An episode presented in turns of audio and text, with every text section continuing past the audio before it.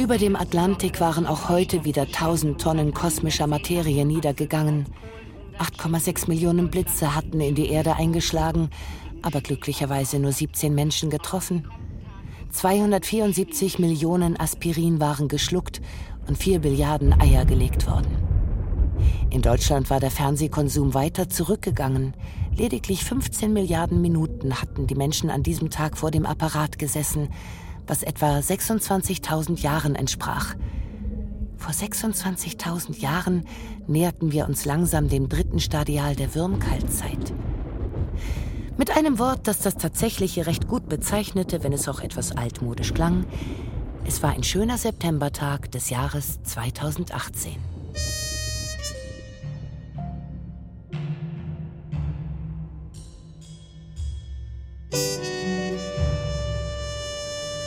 Stahnke. Hörspielserie von Frank Witzel. Folge 15. Schwindhausen 2.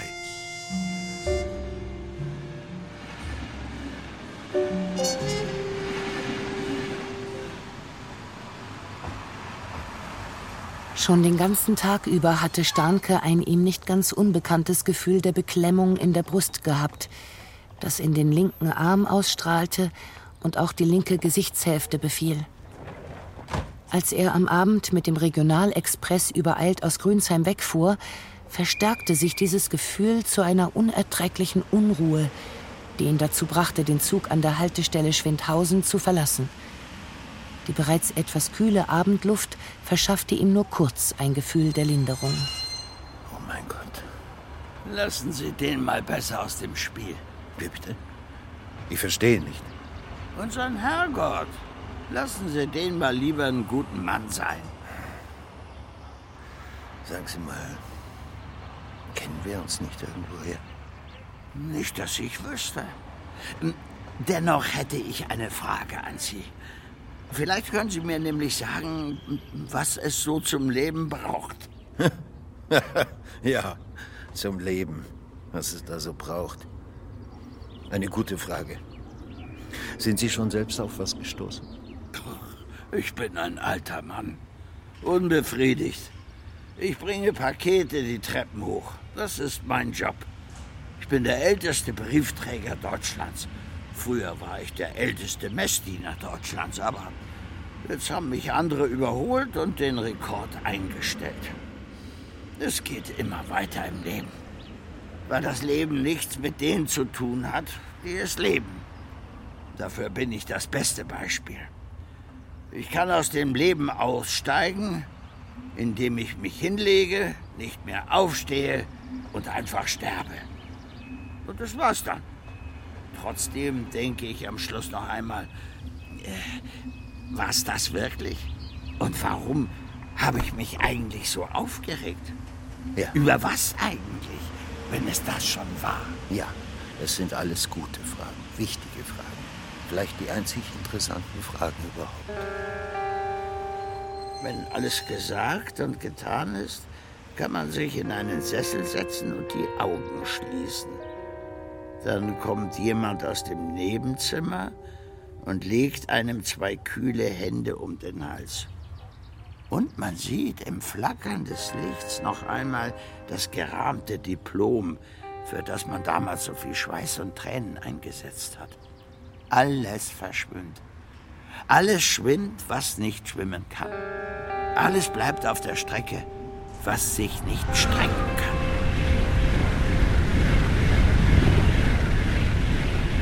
Ja, ja, das habe ich neulich auch gedacht. Es gibt keinen Anfang. Es gibt nur ein Ende. Alles kommt nirgendwo her, aber es muss irgendwo hin. Das ist das einzige Naturgesetz. Das ist die Haltung eines Mannes von Welt. Ich bin der älteste Mann von Welt. Nein, ich bin der älteste Mann von Welt. Wenn ich in eine Stadt komme, dann frage ich die Passanten, wo geht es denn hier zum Rotlichtmilieu? Da schauen mich die Menschen ratlos an. Haben Sie kein Handy? Haben Sie kein Google Maps? Haben Sie kein Tinder? Hä? Was ist denn dieses Tinder, habe ich mal einen gefragt. Er hat es mir erklärt und auch gleich auf dem Handy installiert, das er mir verkauft hat. Mein Profil hat er so angelegt, dass ich jünger erscheine und äh, wohlhabender. Bevorzugen aber soll ich ältere und ärmere Frauen. Das würde meine Chancen erhöhen. Da draußen. Dabei dachte ich immer, ich sei da draußen. Da bin ich eben nicht da draußen. Auch egal. Zwei Tage später sagt mir ein anderer Passant, dass mein Handy gar keine Selfie-Kamera hat. Ich wusste davor nicht, was das ist. Danach habe ich versucht, trotzdem Selfies zu machen. Ein Elend, kann ich Ihnen sagen, wenn man die Kamera umdreht und auf sich richtet und dann blind versucht, auf der anderen Seite den Auslöser zu finden und dabei nur die Schärfe verstellt. Originelle Fotos kommen dabei aber raus. Hier, das bin ich nackt in einem gerade abgeernteten Maisfeld hinter Schwindhausen. Diese Landschaft wurde bereits von Adalbert Stifter beschrieben und von Arnold Böcklin gemalt. Sie ist felsig und unbehauen. Deshalb sehe ich darin auch aus wie der erste Mensch. Genau der Mensch, den sowohl Stifter als auch Böcklin weggelassen haben. Die wollten diesen Freak da nicht. Diesen Freak, der nackt in der Landschaft steht, ihnen die Aussicht verstellt und das schöne Motiv kaputt macht. Schönes Bild. Sieht aber eher aus wie jemand, der in einem Behandlungsstuhl beim Zahnarzt sitzt. Ich äh, brauche den Schmerz einfach. Ich sage immer, Herr Doktor, bitte keine Narkose, nur den Bohrer, nur die Zange, nur das Blut, das vom Gaumen auf die Zunge tropft und langsam die Kehle runterrinnt und sich im Magen sammelt. Zu viel Blut im Magen soll nicht gut sein, habe ich mal im Erste-Hilfe-Kurs gelernt. Das kann der Magen nicht vertragen. Ich frage mich allerdings, wieso? Merkt der Magen, was Blut ist und was Büchsenmilch? Kann er das unterscheiden? Ekelt er sich vielleicht vor dem eigenen Blut, das ja auch seine Zellwände durchfließt? Wird er deshalb rebellisch?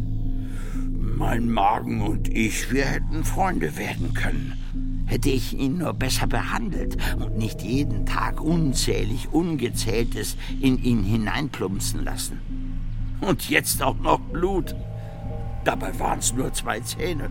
Mehr konnte der Zahnarzt nicht verantworten. Ich gehe jetzt ins Bett und träume mir ein schönes Leben zurecht. Schaut schon hin. Ist auch kein Gegenbeweis, wenn ich schweißgebadet aufwache. Ja, man kann auch vor Schönheit erschrecken und sich nach seiner klammen Butze zurücksehnen, wo die Balken knarren und die Ziegel pfeifen und die Fenster ziehen. Ich spann den Regenschirm auf und mach mir einen Fencheltee gegen Bauchweh. Sechsmal den Bauch links rumstreichen und dann wieder nach rechts. Verbrühen Sie sich nicht und krümeln Sie nicht mit dem Zwieback. Zwiebackkrümel machen Krebs. Und passen Sie auf, wenn Sie sich ein besseres Leben zurechträumen. Ich hatte gerade vorhin im Zug folgenden Traum. Ich komme in einen Laden und verlange ein Überraschungsei. Die Verkäuferin schaut mich an und sagt, Sie meinen bestimmt ein Ü50-Ei. Ich schreie, reiße mir die letzten Zähne aus und werfe sie nach ihr. kommt ein Skelett zum Arzt, sagt der Arzt, sie kommt zu spät. kommt ein Skelett in die Kneipe und sagt, ein Bier und ein Aufwischlappen. kommt ein Skelett in den Supermarkt und sagt, ich glaube, irgendwas stimmt mit eurer Lasagne nicht. Meldet sich ein Skelett bei Tinder an, macht sich aber jünger als es ist. Zum Rendezvous hat es mich vor sich geschnallt. Es bewegt meine Arme und Beine und diktiert mir von hinten durch den Schädel, was ich sagen soll. Nein, nicht schon wieder die Geschichte vom ältesten Briefträger der Welt. Die kennen wir doch alle in- und auswendig. Als die Frau sich über den Tisch beugt, um mich zu küssen, klappt das Skelett meinen Kopf zur Seite und beißt ihr in die Lippen. Sie ist begeistert. Der hat ja wenigstens noch alle Zähne, im Gegensatz zu dir, schreit sie und lässt sich von ihm besteigen. Aber mit was denn um alles in der Welt? Mit dem Schwanzknochen. Lacht das Skelett. Du Loser. Pferde haben einen Herzknochen und Skelette einen Schwanzknochen. Aber ich dachte, sage ich, darauf das Skelett. Denken muss man den Pferden überlassen. Sie haben einen größeren Kopf. und einen Herzknochen. Vielleicht ist es das, was mir immer weh tut. Zwei Raben stritten sich, wer von ihnen für das Loch in der Erde verantwortlich sei. Die Nacht brach herein und der Sturmwind fegte durch die alten Gassen bis zu den Gitterverschlägen der Baustellen, wo er gesiebt in die ausgehobenen Gruben fiel und versank. Ein Mann starrte vor sich hin. Er suchte sein Gedächtnis und die Gerechtigkeit in der menschlichen Natur und einen Anfang für ein Gespräch mit seiner Tochter. Der Morgen näherte sich und die Eisscheiben zersprangen und eine Taube fiel zwischen die Scherben und wusch sich. Die zwei Raben waren eingeschlafen, der eine ohnehin schwach von der sich verschlimmernden Leukämie, der andere gelähmt vor Angst. Die Tochter sprang zwischen die beiden, die durchlöcherte Erde in den Händen, kaum dass der Wecker schellte. Sternke hatte sich langsam vom Bahnhof entfernt und war nach einer Viertelstunde in die unbelebte und kaum beleuchtete Straße neben einem Industriehof geraten, als sein Blick von einem schabenden Geräusch nach oben gelenkt wurde. Auf dem kahlen Zweig einer Birke sah er einen Raben direkt vor dem Balkon in Höhe des dritten Stocks eines Hauses sitzen. Der Balkon mit den leeren Blumenkästen und den mit Planen abgedeckten Plastikstühlen erschien ihm seltsam vertraut. Ganz so, als hätte er selbst schon auf ihm gestanden und hinunter auf die leere Straße gesehen, wo zwei Kinder einem Mann in einem grauen Regenmantel hinterherliefen. Unwillkürlich drehte Starnke sich um – aber die Straße hinter ihm war leer. Erneut sah er nach oben. In diesem Augenblick öffnete sich die Balkontür und eine ältere Frau kam nach draußen. Zwischen ihren nach vorn ausgestreckten Händen trug sie ein in der Mitte gefaltetes weißes Tischtuch. Sie hob die Arme ein Stück, um das Tuch mit einem Ruck über der Brüstung auseinanderziehen zu können. Brotkrumen und Streuselreste flogen in Richtung des Raben, der sich zuerst flach nach unten gegen den Zweig presste, so dass sein Schnabel fast auf seinen Krallen zu liegen kam, dann mit einer leichten Linksdrehung vom Ast rutschte, sich jedoch sogleich mit der Spannung seiner Flügel wieder nach oben drückte und für einen Augenblick vor dem jetzt zwischen den Armen der Frau glatt ausgespannten Tischtuch wie ein Wappentier erschien. Die Krumen rieselten an der Birkenrinde nach unten, der Rabe war über Starnke hinweggeflogen, von der Frau sah er nur noch eine Spiegelung im Fenster. Dann wartete er auf das Schließen der Balkontür. Eine Spiegelung. Das steht am Anfang und vielleicht auch am Ende unserer Existenz. Vielleicht ist alles nur eine Spiegelung. Nur eine? Da hast du recht. Das Gespiegelte wird auch selbst wieder gespiegelt. Unmöglich aufzudröseln, das alles Beruhigend. Beruhigend? Es ist doch erstaunlich, wie wenig wir uns verstehen, obwohl wir doch Tag aus, Tag ein miteinander zu tun haben. Ja, das hat fast etwas Archetypisches. Ach, ihr Jungianer mit eurer bunten Mandala-Weltkugel zum Selbstausmalen. Ich meine, wie eine dieser Figuren aus der griechischen Mythologie, die sich ihr Leben lang vergeblich abmühen müssen. Äh, gibt es da nicht vielleicht auch etwas, das auf uns passen würde? Kennst du nicht die ersten siamesischen Zwillinge Zhang und Eng? Ja, stimmt. An sowas in der Art hatte ich gedacht. Die waren übrigens beide verheiratet und hatten elf Kinder. Der eine mochte scharfes Essen, der andere konnte das nicht ausstehen. Auch sonst waren sie sich über recht wenig einig, hatten deshalb auch getrennte Haushalte. Gefühlshaushalt.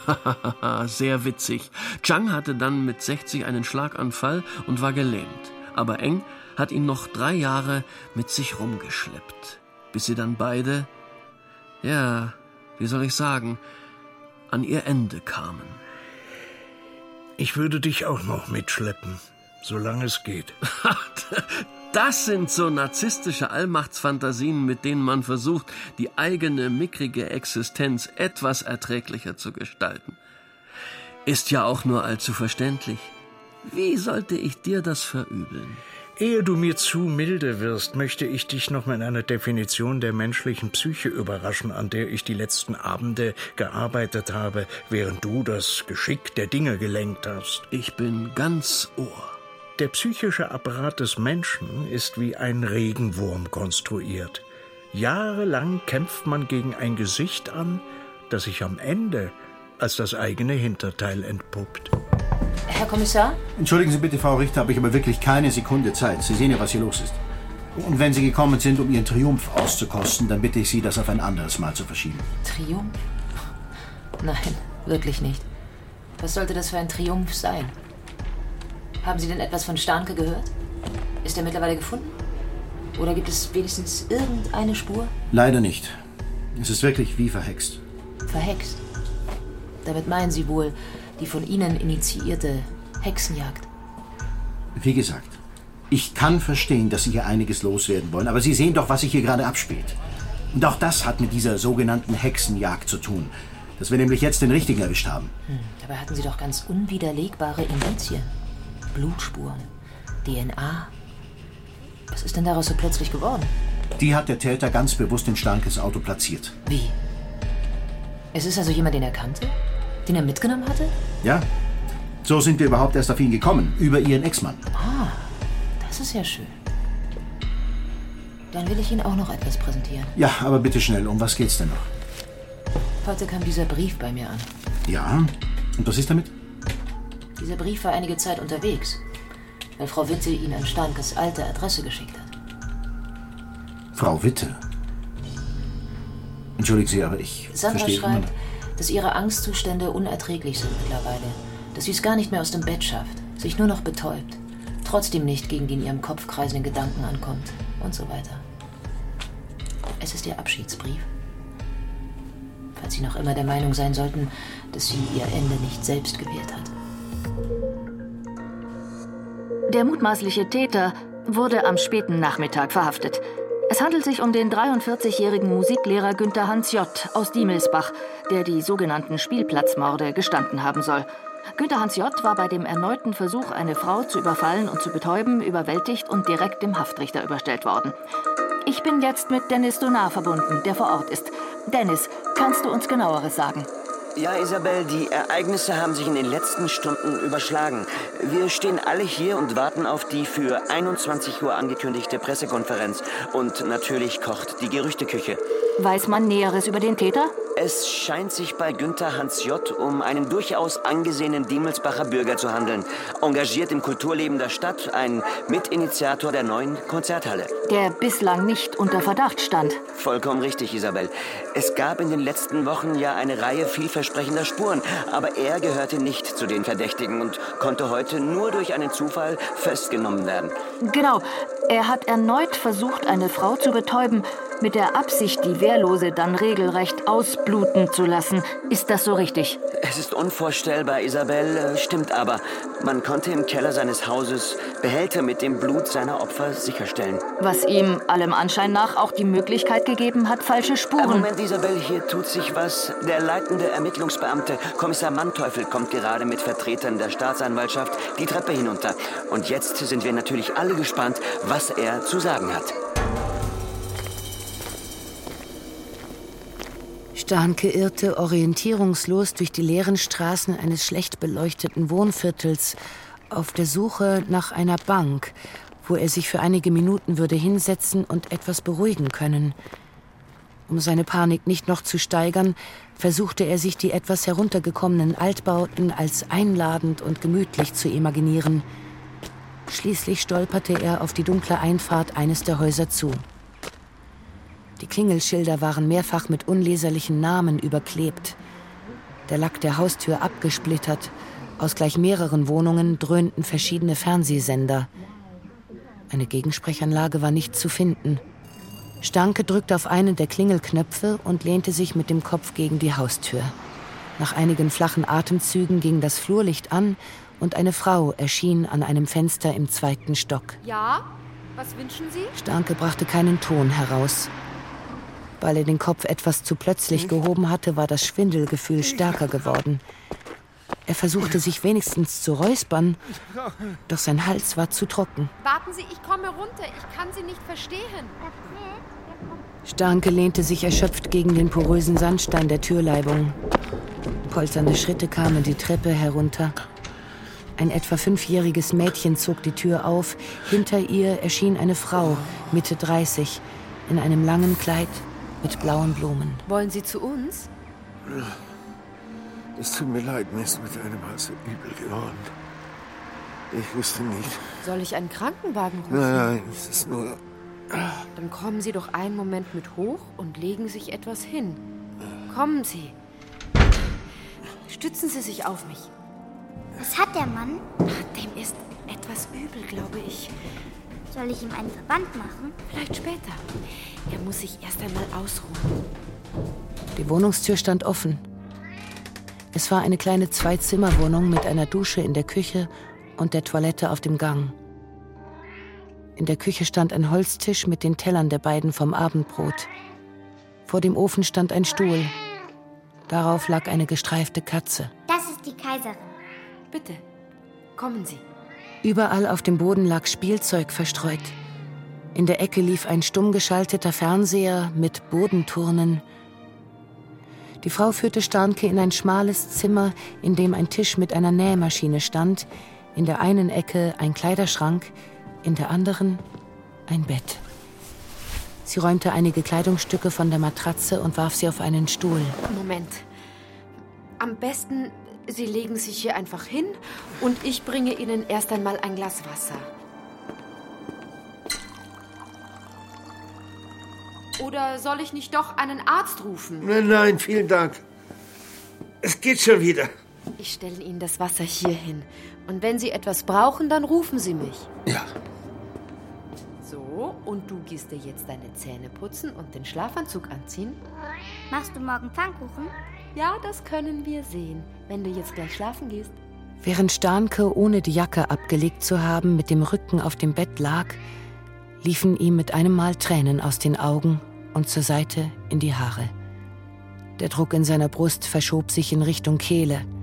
Er konnte es nicht genau benennen, aber irgendetwas fühlte er in diesem Moment, was er vorher noch nie gefühlt hatte. Weil die Kaiserin tut immer nur so, als wollte sie. Vielleicht, dass es keinen anderen Sinn im Leben gibt, als einem Kind zu ermöglichen, so zu leben, wie es hier lebt.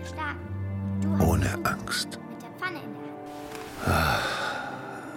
Einen Moment gab es, der war so ähnlich. Damals, als mein Opa gestorben war. Meine Eltern saßen im Wohnzimmer und redeten, während ich nebenan im Bett lag und ihre Stimmen hörte. Sie hatten mich für diesen Abend vergessen, mir nicht einmal Abendbrot gemacht, nicht einmal gefragt, ob alle Hausaufgaben für morgen erledigt waren oder wann die Englischarbeit zurückkommt. Starnke hörte die Stimmen seiner Eltern, so wie er jetzt die Stimme der Frau hörte, die ihrer Tochter etwas vorlas. Und dazwischen die Stimme der Tochter, die Fragen stellte und lachte. Konnte es wirklich sein, dass es in den 40 Jahren, die zwischen diesen beiden Erlebnissen lagen, nichts Vergleichbares für ihn gegeben hatte? Was war mit Almut und Henriette? Was mit Sandra?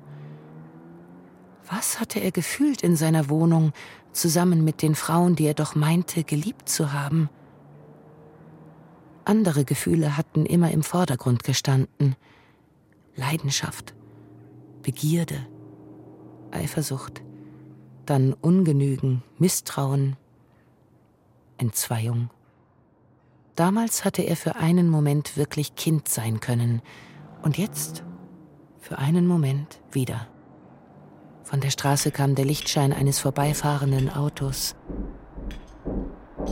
Oben drüber schlug jemand einen Nagel ein.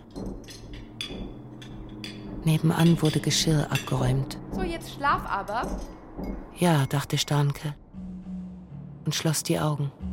Ja, jetzt schlaf ich.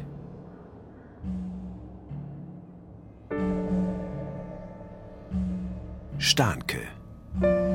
Hörspielserie von Frank Witzel. Folge 15. Schwindhausen 2. Erzählerin Wiebke Puls. Stahnke Martin Pfeifel. Über Ich Götz Schulte. Unter Ich Oliver Nägele. Mutter Nicole Hesters. Sandra Hanna Scheibe. Almut Katja Bürkle. Henriette Anna Drechsler. Linus Egelmann Fabian Hinrichs. Paartherapeut Stilling Axel Milberg. Van Reuningen Jochen Striebeck. Günther Hans-Jürgens Peter Fricke. Kaumeister Jackie Schwarz. Richterin Rita Russek. Staatsanwalt Stefan Hunstein. Verteidiger Steven Scharf. Frau Schmidt-Eri Jutta Speidel. Herr Schmidt-Eri Rainer Bock. Kommissar Manteuffel Michael A. Grimm. Luna Two Hearts Paula Jane O'Mara. Bankangestellter Neubert Sebastian Weber. Frau Feulenkamp Christiane Rosbach.